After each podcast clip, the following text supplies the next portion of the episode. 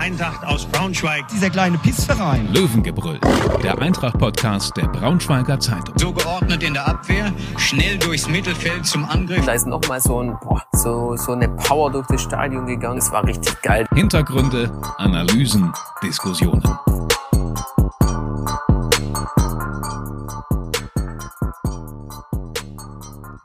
Da sind wir wieder zum Löwengebrüll.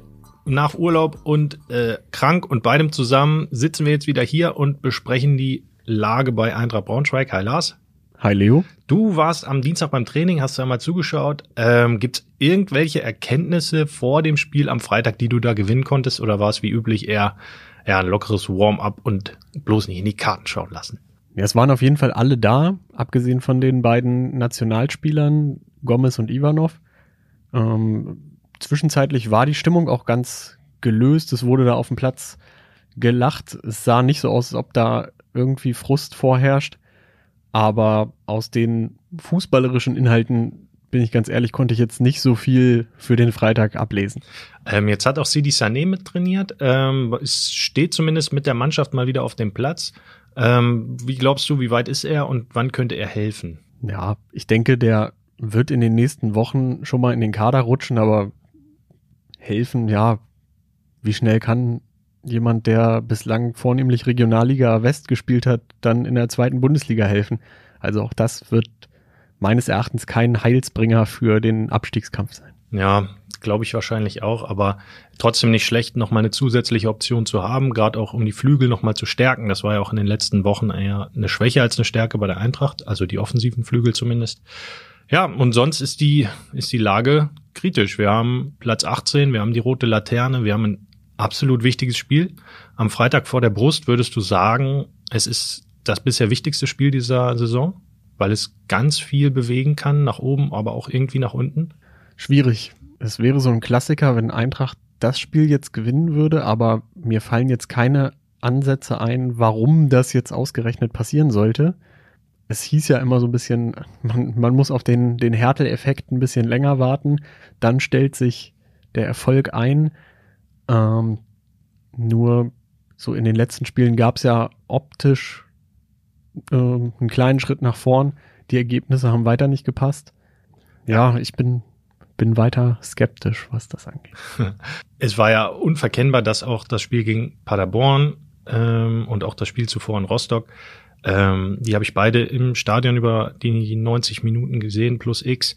Das waren halt schon irgendwie Fortschritte. Das kann man nicht anders sagen. In bestimmten Sachen, vor allem die Standards waren besser, viel besser. Ähm, und es wurde auch wurden auch Chancen kreiert, was in den Wochen zuvor. Aber warum schießt denn keiner aufs Tor? Das ist doch das, das Riesenthema. Tja, das weiß ich nicht. Die Ron Torben Hoffmann hat ja gesagt, sie müssen im, äh, in, in der Länderspielpause ganz viel Torschüsse trainieren. Und das stimmt natürlich. Natürlich ist das, ähm, ist das sch schlecht, aber man muss ja trotzdem erkennen, dass es mehr Versuche gibt, aufs Tor zu schießen als vorher. Man muss ja die kleinen Lichtblicke schon mal, schon mal suchen, wenn es schon die großen nicht gibt. Ähm, und von daher sind da Fortschritte zu erkennen. Kleine Schritte nennt es Jens Hertel, nur das Problem ist halt, die Konkurrenz unten zieht halt mit großen Schritten in Form von Punkten langsam aber sicher davon. Also viel Zeit für diese kleinen Schritte gibt's nicht mehr. Es braucht jetzt diesen großen Schritt und das wäre ein Sieg in Elversberg auf jeden Fall. Und eine Niederlage wäre eigentlich fast schon gleichbedeutend mit dem, mit dem Ende der Hinserie, würde ich fast sagen, weil du eigentlich jetzt die Länderspielpause so ein bisschen als ähm, Settlement hattest, dich nochmal zu sammeln. Gab auch davor und drumherum schön viel Stress äh, mit Stellungnahmen hier und da. Gab ähm, einen Aufsichtsratsvorsitzenden, der den Trainer und auch die Mannschaft gestärkt hat, aber beim, bei Peter Vollmann, beim Sportgeschäftsführer, so ein kleines Aber mit eingebaut hat. Ähm, und ja, das können wir eigentlich auch mal so nach und nach abarbeiten, die Themen, oder? Womit wollen wir denn anfangen? So ein paar gibt's ja. Du entscheidest. Womit ging's denn los? Es ging nach dem Paderborn-Spiel mit den wiederholten Vollmann rausrufen los. Genau, es ging mit Vollmann rausrufen los. Erstmals seit über einem Jahr auf jeden Fall zu Hause. Das war ähm, in dieser Saison zwar schon mal in Berlin nach dem 0 zu 3 so. Da warst du, glaube ich, im Stadion, ne? Ja. Und hast das da auch aus der Auswärtskurve mitbekommen. Und jetzt war es halt, ähm, ja, das Eintrachtstadion äh, relativ gut besucht und die überwältigende Mehrheit ruft dann Vollmann raus. Schon hart, finde ich, wenn es sich so viel auf eine Einzelperson konzentriert. Andererseits ähm, ist er eben auch hauptverantwortlich für die Zusammenstellung dieses Ganzen und damit ja, äh, ja normal und irgendwie in dem Geschäft auch äh, üblich, dass, dann, dass dann er im Fokus steht. Ähm, er selbst, ja, nimmt das Ganze natürlich auch, ähm, ihn nimmt das auch mit, aber er denkt jetzt zum Beispiel nicht an daran, äh, zurückzutreten oder so. Ähm, er will das besser machen. Er spricht auch dem Trainer und der Mannschaft das Vertrauen aus. Was soll er auch anderes machen?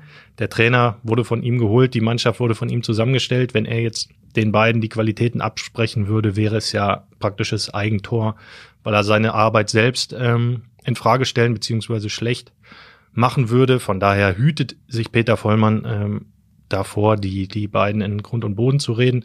Und ich bin ehrlich gesagt auch dabei, Jens Hertel noch nicht zu viel Schuld daran zu geben, dass es gerade so schlecht läuft. Klar, er hätte auch diverse Sachen besser machen müssen können. Ähm, ich finde die Aufstellungen immer noch ein bisschen ängstlich. Finde auch, das sagt auch Peter Vollmann, dass nicht jeder auf seiner besten Position spielt und dass eben auch diverse Joker, die reinkommen oder reingekommen sind, auch mal eine Chance in der Startelf verdient hätten. Und da kann man ja auf jeden Fall mal die Namen Amin und auch Helgason ins Spiel bringen, die zumindest auch zuletzt immer mal für Bewe äh, Bewegung gesorgt haben, ja.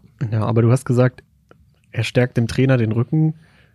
Wenn er dann aber sagt, die Jungs müssen in die Startelf, dann klar. Ist das, das ja schon ein Rückenstärken mit Einschränkung. Ja, es war auf jeden Fall ambivalent, weil er natürlich irgendwie dadurch in, die, in den Verantwortungsbereich des Trainers eingreift. Und ich kann mir nicht vorstellen, dass Jens Hertel das gefallen hat, wenn er dann liest, ähm, ja, Trainer, du machst einen guten Job und wir entwickeln uns nach vorne und wir sind auf dem richtigen Weg, aber du musst jetzt mal vernünftig aufstellen. Das ist irgendwie schon äh, praktisch kommunikativ das, was du vorher gesagt hast, äh, mit dem Arsch wieder eingerissen. Irgendwie gibt's doch auch den Spruch, äh, alles, was vor einem Aber gesagt wurde, ist eigentlich nicht wahr. Und genauso war es in dem Fall. Äh, und genauso war es übrigens auch in dem Fall ähm, eine Stufe höher. Jens-Uwe Freitag, der ähm, Aufsichtsratsvorsitzende der Eintracht, hat das ähnlich gesagt über Peter Vollmann. Also er hat, Peter Vollmann verdiene seinen absoluten Respekt und sein Vertrauen. Jedoch, jeder wird, also jetzt mal paraphrasiert, an Erfolgen gemessen. Und das wird ständig äh, monitort. Monitort? Ich weiß nicht, ob es das englische oder deutsche Wort war. Monitored war der äh, Wortlaut. Und es wird ständig beobachtet. Und tja, ich glaube schon, dass ähm, über Peter Vollmann jetzt diskutiert wurde in der Länderspielpause. Äh, aber wie wir sehen, ohne ähm, entscheidendes Ergebnis, was zu, äh, zumindest zu einer Trennung äh, führen würde, das hätte sich ja jetzt schon angezeichnet, äh, abgezeichnet oder durchgezogen. Von daher wird es erstmal noch ein bisschen dauern. Und die Fans haben erstmal noch nicht Ruhe in der Personalie. Ja, die Frage ist ja auch, was würde sich denn ändern, wenn Peter Vollmann jetzt gehen würde? Ja, der Zeitpunkt wäre natürlich kein richtiger. Also es hätte maximal symbolischen Charakter, weil du so ein bisschen die Stimmung der Fans drehen könntest, indem du einen Bauernopfer rauf, raushaust, aber einen ähm, Geschäftsführersport inmitten der Saison, während er eh nicht wirklich wirken kann am Kader, zu entlassen, das halt hat halt einfach nur Symbolcharakter und wäre einfach eine Fehlentscheidung aktuell.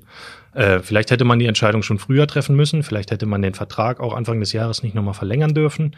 Ähm, rückblickend alles Fragen, die man wahrscheinlich eher mit Ja beantworten müsste, wenn man die Entwicklung des Teams sieht, wenn man die Entwicklung der Ergebnisse sieht. Aber aktuell macht es keinen Sinn. Ja, und da ist dann ja auch die Frage, wer monitort die, äh, die Arbeit des Aufsichtsrats und die des anderen Geschäftsführerpart. Also dass sich jetzt vieles auf Peter Vollmann einschießt, ist mir ein bisschen der zu einfache Weg. Aber der wird ja an der Hamburger Straße ganz gern mal gegangen.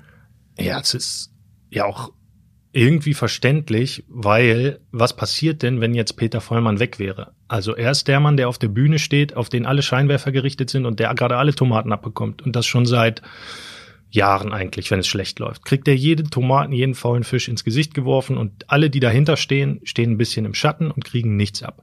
Wenn jetzt Peter Vollmann mal weggehen würde, dann wären natürlich die Scheinwerfer auch so ein bisschen mal auf diejenigen gerichtet, die auch seit Jahren bei der Eintracht Verantwortung tragen, äh, aber nicht so sehr im, auf der Rampe standen oder stehen wie Vollmann. Von daher ist, glaube ich, auch, und das hattest du ja auch ähm, richtig kommentiert, ist die Situation für den Aufsichtsrat auch gar nicht mal so ähm, zwingend, weil Peter Vollmann eben als Schutzschild oder als Boxsack oder wie man das auch immer bezeichnen möchte, viel von den anderen Gremien und Personen abhält. Und im Sommer haben sie ja, oder wurde gemeinschaftlich entschieden, dass ein anderes Schutzschild, nämlich Michael Schiele, eben gehen musste. Der hat meines Erachtens viel, viel abgefangen durch seine menschlichen Qualitäten, dadurch, dass er sehr, sehr offen war, dass er vielleicht auch vorher in kleineren Vereinen gearbeitet hat, wo es selbstverständlich war, dass der Trainer vor allem äh, nicht nur Trainer ist, sondern eben an vielen Baustellen werkelt. Und weiß nicht, bei Jens Hertel habe ich das Gefühl, der ist gerne Trainer, der beschäftigt sich gerne sehr, sehr, sehr zugespitzt mit Fußball. Und diese anderen Punkte so als Krisen- und Wohlfühlmanager, die, äh, die sieht er nicht so in seinem Verantwortungsbereich. Das ist auch ganz okay, aber vielleicht braucht es das, das in Braunschweig gerade. Hm. Ja, so ein guter Mix aus beiden wäre halt ganz gut, glaube ich. Ne? Ein Trainer, der totalen Fokus auf Fußball hat, aber andererseits auch kommunikativ die Leute einfangen kann. Aber solche Trainer würden dann wahrscheinlich eher nicht zu Eintracht Braunschweig kommen, sondern sind gerade beim FC Liverpool angestellt oder so, wenn man mal die ganz große ähm, Schublade einmal ganz oben aufmacht. Ja, aber die Situation ist auf jeden Fall echt schwierig angespannt. Äh, Derby steht vor der Tür. Du hast mhm. die Nordduelle gegen Osnabrück und gegen Hamburg. Dann hast du eine Jahreshauptversammlung.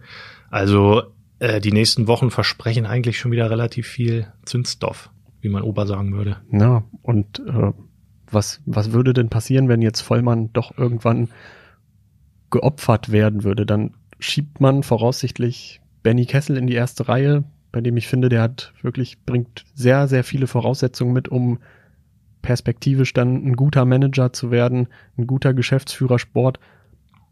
Aber Stand jetzt würde man den doch komplett verheizen, wenn man den nach vorne schiebt. Klar, kann auch eine Chance sein. Das kalte Wasser, kaltes Wasserprinzip, ne? Mhm. Man schmeißt die einfach rein. Nur in der Situation wäre ich ungern dann in der Rolle. Ja, andererseits, was kann er verlieren? So, es ist immer, es würde immer gesagt werden, okay, Benny, du hast eh keine Schuld, alles andere, alles bis hierhin verantwortet Vollmann. Und selbst das, wenn es jetzt noch ein bisschen schlechter weitergeht, das ist ja alles noch Folge von Vollmann. Also man könnte in relativ kleine Fußstapfen in dem Fall äh, ihn ja reinstecken. Und ich halte auch viel von ihm, glaube auch, dass das ein smarter, intelligenter Typ ist, der vor allem in der Methodik anders arbeitet und auch performativ besser ist als ähm, Vollmann.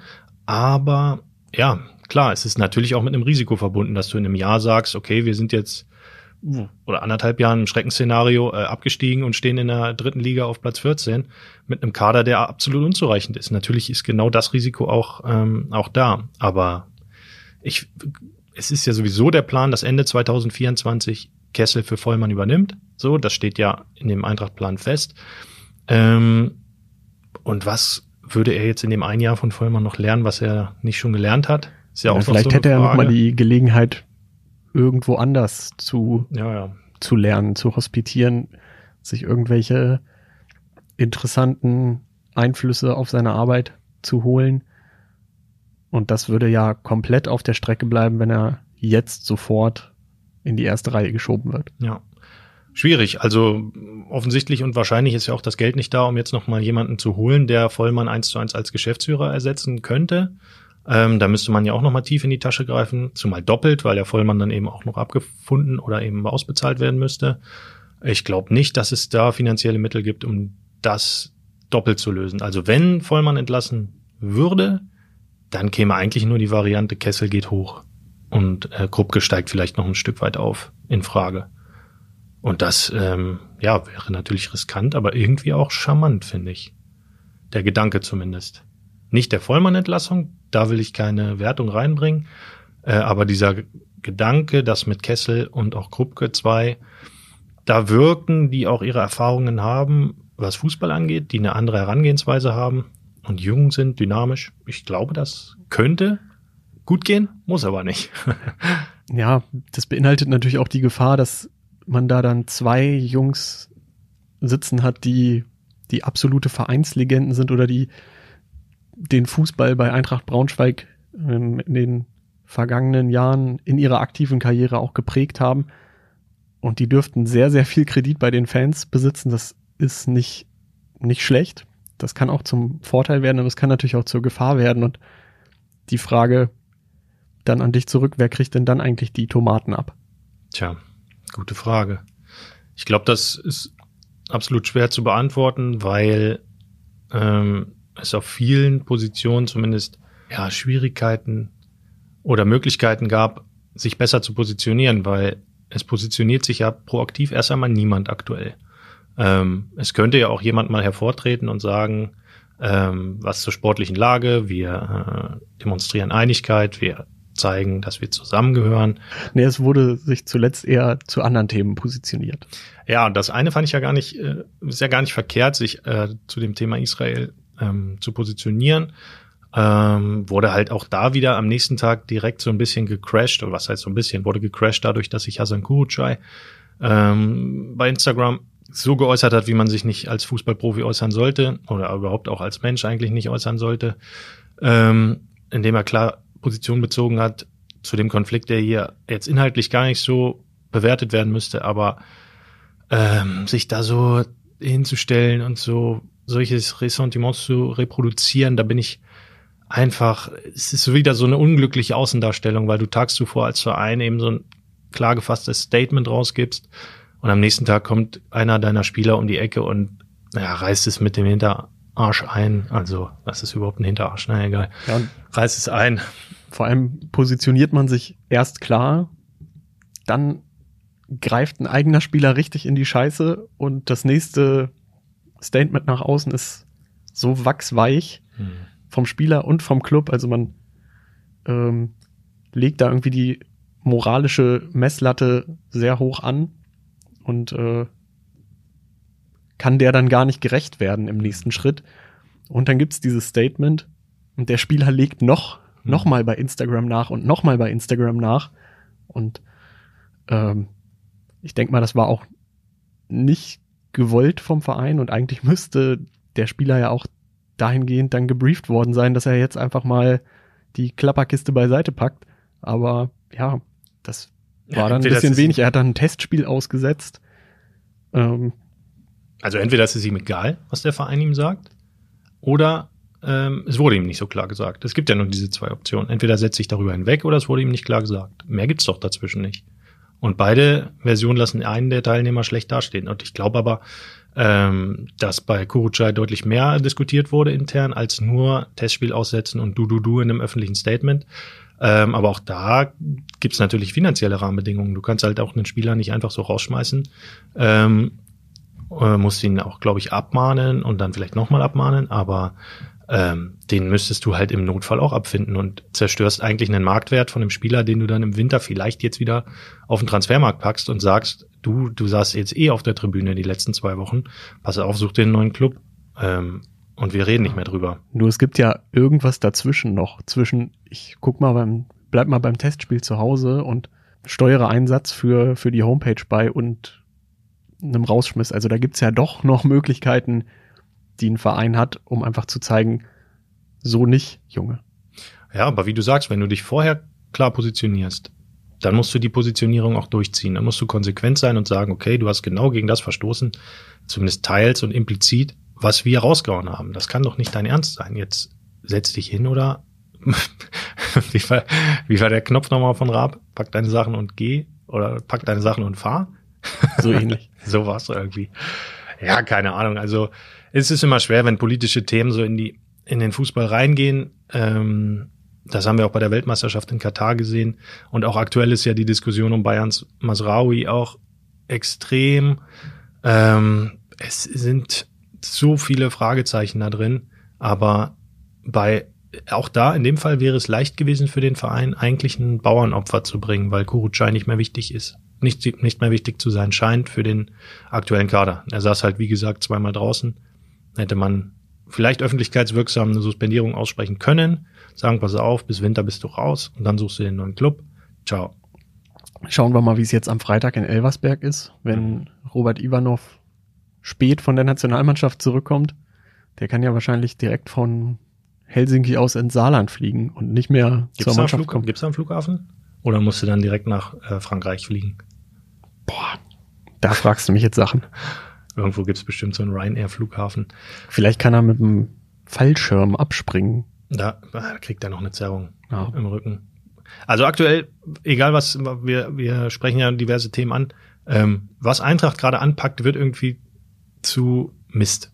Äh, aktuell haben sie die Seuche ähm, und vielleicht entsteht ja genau daraus so ein, so ein jetzt erst recht Effekt, genau wie aus dem anderen Statement. Ähm, wann war das eigentlich? Wann war das? Äh, Ende vor Rostock war das, ne? Ende September nach der Uja-Verletzung. Ja, Da war, genau, da war mein Statement in Häkchen. Und da, das war ja auch schon so eine seltsame Situation eigentlich. Also, dann gab es ja noch ein Statement auf Twitter nach dem Paderborn-Spiel, das doch jetzt bitte sachlich diskutiert werden soll. Und sich nicht auf Einzelpersonen eingeschossen werden soll, wo ich doch zumindest augenzwinkernd äh, mal anmerke, eine Woche vorher war eine Einzelperson herausgepickt worden und anonym, äh, weil ohne Unterschrift, ähm, ja, ziemlich an, an den Pranger gestellt worden. Äh, Klammer zu, Zwinker Ende. Okay, lass uns nicht nachtreten. Nö, mach ich auch nicht. Und äh, ja, ich finde halt dadurch, wenn es jetzt scheiße weiterläuft und die Mannschaft mal am, am Zaun des Gästeblocks durchbeleidigt, Maß genommen wird oder ähm, die zumindest eine klare Ansage kriegt, dann ist ja aber die Möglichkeit für den Verein, das nächste Statement rauszuhauen, irgendwie verwirkt. Ja. Also Ja, du hast auf jeden Fall gerade so ein bisschen Statement-Inflation und das ähm, und es würde schwächt ja, jede weiteres, jedes weitere Statement oder Stellungnahme in dem Fall ja ab. und es würde sich ja, glaube ich, auch lohnen, da mal einen Absender drunter zu Das würde ich Schreiben. auch empfehlen. Ja, das würde ich generell empfehlen, weil das das Ganze noch ein bisschen nahbarer macht. An, andersherum argumentierst du ja immer, ja, wir haben das als kompletter Club unterschrieben und alle, da müssen wir nicht jeden einzelnen Namen ähm, drunter schreiben, okay. Ähm, aber ich fände es, glaube ich, auch besser, wenn das Ja. persönlicher wäre. Aber ich glaube, wenn unter deinem oder deinem persönlichen Statement gestanden hätte, die Mannschaft von Eintracht Braunschweig, Mhm. dann hätte es für dich ein bisschen schlechter ausgesehen. Könnte sein, ja. Ja. Mag sein. Ähm, auf jeden Fall sind es echt turbulente Wochen. Es ist irgendwie immer was los. Äh, manche Sachen vergisst man auch in dieser Schnelllebigkeit schon wieder, ne? Was äh, so an äh, Uja zum Beispiel, also diese schwere Verletzung, dass der jetzt auch erstmal raus ist, das ist schon, scheint schon wieder so lange her zu sein und so weit weg zu sein, weil die Aktualität einen so sehr auffrisst. Ja, dann irgendwie Testspiel gegen Magdeburg. Ja, So, verschwunden, weg. Äh, Gomez wird wahrscheinlich am Freitag nicht spielen können, weil er mit den mit der Olympiatruppe der USA irgendwie unterwegs ist. Aber um mal also kommt auch spät wahrscheinlich, Hm. zu spät wieder, um nochmal mit der Mannschaft vorher zu trainieren. Gehe ich von aus, weil die wird, wird ja bestimmt auch am Donnerstag früh losfahren Mhm. zumindest mittags, ne? Ja. oder losfliegen, weiß ich nicht. Aber ja, du kannst vielleicht vormittags noch mal in Braunschweig trainieren und dann los. Bist ja ein paar Stunden unterwegs bis dahin. Aber da hat der Gomez wahrscheinlich noch Jetlag. Ja, muss der Helgason rein. Oder der Philipp. Ich bin eher für Helgason. Sag mal, was weißt du über Elversberg? Ähm, der Aufsichtsratsvorsitzende hat ganz, ganz früher mal für die Eintracht gespielt. Wie heißt er? Holzner? Holzer. Holzer, okay. Und ist jetzt da irgendwas, was? Mittelständischer Unternehmer und prügelt den ganzen Verein da Mm, irgendwie hoch. Ich glaube, der Pharmakonzern, für den der tätig ist, ist nicht nur ein Mittelständler. Es gibt ja diverse mittelständische Unternehmen, die vielleicht auch mal, was ist eigentlich der da drüber? Mittelstand? Oberstand? Ach, keine Ahnung. Ich kenne mich in dem ganzen Bereich nicht aus. Aber ja, aber ich würde sagen, dass der aktuelle Elversberger Erfolg nicht nur auf finanzielle Möglichkeiten zurückzuführen ist, sondern da läuft das einfach so wie bei Eintracht damals, Nicht. als das mit, mit Thorsten Lieberknecht irgendwie losging. Da holen die irgendwen aus der Regionalliga Südwest oder aus der dritten Liga oder leihen noch mal einen aus und alles läuft irgendwie zusammen. Das ist ja auch so eine Momentum-Geschichte und ja, die haben jetzt einen Zuschauerschnitt, glaube ich, von 8300. Das ist ein kleines Örtchen und die sind natürlich alle positiv gestimmt. Die sind da durchmarschiert. noch immer Euphorie, ne? Die Euphorie ist da. Also was, was haben die zu verlieren? Selbst wenn die absteigen würden, hätten alle gesagt, geil, wir haben mal zweite Liga mitgemacht und deswegen ist die Erwartungshaltung da, glaube ich, auch gar nicht mal so groß und das macht es bestimmt auch ein bisschen einfacher, das ganze Thema da durchzumoderieren, selbst wenn mal Rückschläge kommen sollten. Die bleiben ja Stand jetzt eigentlich fast aus, haben den HSV geschlagen. War das auch zu Hause eigentlich? Ja, ne? Ja. ja. Ähm, und das auf den Freitagabend, so ein bisschen schmuddeliges Herbstwetter, tiefer Platz. Also das kommt eigentlich so einem kleineren Außenseiter, in dem Fall äh, Elversberg, um es nochmal klarzustellen. Äh, naja, aber Elversberg hat ja diese Saison durchaus schon gezeigt, dass sie ansehnlichen Fußball spielen können. Mhm. Die schalten irgendwie gut um, die trauen sich auch gegen die Größeren mitzuspielen. Das ist vielleicht eher die Eintracht-Chance, dass es dann in einem Spiel, wo man selber nicht so viel fürs Spiel tut, ähm, dass sich dann eben auch das, das Team der Stunde so ein bisschen schwer tut. Mhm. Also ich sehe in dem Spiel auf jeden Fall absoluten Trendcharakter. Gewinnst du das irgendwie mal 2-0 oder so, gehst du danach zu Hause gegen Düsseldorf viel ruhiger rein, holst vielleicht nochmal einen Punkt, dann kommt das Derby, hast ein bisschen Rückenwind, aber wenn das jetzt in die Binsen geht, ich glaube, dann, dann bricht hier nochmal richtig was los. Gerade bei so einem Club da irgendwie musst du, da musst du gewinnen. Ich finde, es ist ein absolutes Muss, Muss Siegspiel. Und der Druck, ich weiß nicht, ob die damit umgehen können. Es war ja jahrelang hier so gefühlt, immer wenn der Tabellenletzte kam, dann hat man in Braunschweig gesagt, komm, wir, wir tun euch irgendwas Gutes, einen Punkt mindestens, oder nehmt, nehmt ruhig die drei mit. Aber andersrum passiert das einfach nicht. Habe ich lange nicht erlebt, dass, mhm. dass es dann mal so, so einen dreckigen Sieg irgendwo gibt. Und auswärts diese Saison ist ja sowieso nochmal ein ganz anderes Thema. Ja. In Rostock war es nicht schlecht. Kann man, er war auf jeden Fall besser als in den Spielen zuvor. Aber halt immer noch nicht gut genug. Ähm, und Rostock war auch wirklich nicht gut an dem Tag. Also das muss man auch nochmal dazu sagen. Ja. Ja. Und wir sind ja jetzt irgendwie schon in vielen Wenn-Dann-Szenarien gewesen. Aber eine Niederlage da, dann drei hm, sehr, sehr dicke Bretter zu bohren. Hast du Düsseldorf, Hannover, Osnabrück. Düsseldorf, Hannover, Osnabrück. Mhm. Und dann ist die Jahreshauptversammlung. Tja. Und wenn es da in der Tabelle nicht so gut aussieht, wenn sich die Ergebnisse nicht bessern, dann könnte das eine heiße Sitzung da im Businessbereich werden. Ja, davon können wir ausgehen. Aber vielleicht, ihr merkt's ja, wir sind auch eher, sagen wir mal, äh, trübselig unterwegs. Vielleicht kommt ja jetzt auch der goldene Herbst. Man weiß es ja nicht. Vielleicht explodiert ja irgendjemand, nimmt jetzt das ganze Heft des Handels in die Hand, die Abwehr findet sich komplett. Ähm, und dann holen wir jetzt mal hier aus den drei Spielen sieben Punkte. Willst du es ausschließen? Willst du dein ganzes Vermögen dagegen wetten? Nein, nein, nein. Das machen wir nicht. Leo, lass uns mal zum Ende kommen. Ah ja, stimmt. Dein Tipp? Schmuckloses 0-0. Was sagst du? Na, ich sage, es wird ein 2-2. Naja, aber immerhin wäre es mal ein Auswärtspunkt. Der erste dieser Saison. Könnte man mal mitnehmen. Aber dann hören wir uns hier nächste Woche wieder. Alles klar. Bis dahin erstmal danke fürs Zuhören. Ciao, ciao. Tschüss. Mehr Podcasts unserer Redaktion finden Sie unter braunschweiger-zeitung.de slash podcast.